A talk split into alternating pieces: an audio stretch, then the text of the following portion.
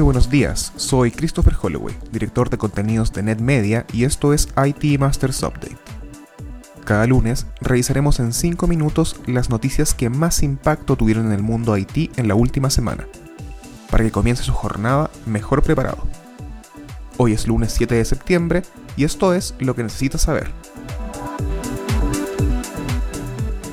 El martes fue presentado el informe del segundo año de gobierno del presidente Andrés Manuel López Obrador. Y si bien las menciones a tecnología y comunicaciones son escasas, no dejan de ser relevantes. Lo primero es el anuncio de que ya hay 26.789 localidades conectadas a Internet a través del programa Internet para Todos. El mandatario aseguró que para el 2021, en unos cuantos meses, existirá conectividad en todo el territorio nacional. La posibilidad de que la promesa se cumpla, hecha en otras ocasiones, ha sido cuestionada por expertos de diversos ámbitos, que señalan que además el problema de la conectividad, más que la falta de conexión, es la falta de dispositivos.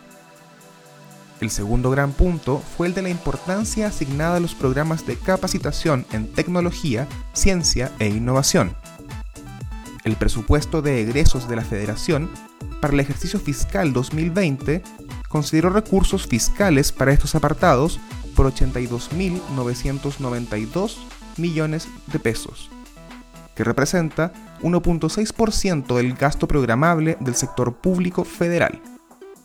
31% de este presupuesto se asignó al CONACYT. 118 fueron las apps de origen chino prohibidas esta semana por el Ministerio Indio de Electrónicos y Tecnología de la Información. La restricción responde, de acuerdo con la información oficial, al robo y transmisión subrepticia de la información de los usuarios a servidores fuera de India. Esto significaría una violación a la soberanía y defensa de la nación. La lista de apps incluye algunas extremadamente populares, como Baidu, WeChat y Alipay. La acción se suma a los numerosos bloqueos que Estados Unidos está ejerciendo en estos momentos, arguyendo las mismas razones. Japón, por su parte, también está revisando la opción de prohibir las aplicaciones.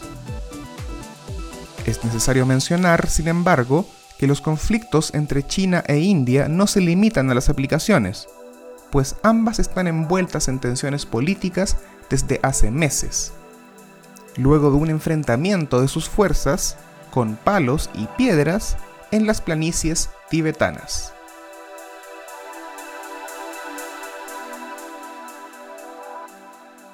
Finalmente, parece que los directores de empresas deberán estar mucho más involucrados en la ciberseguridad que antes, pues Gartner predice que la responsabilidad de estos sucesos caerán cada vez más sobre los hombros de estas figuras.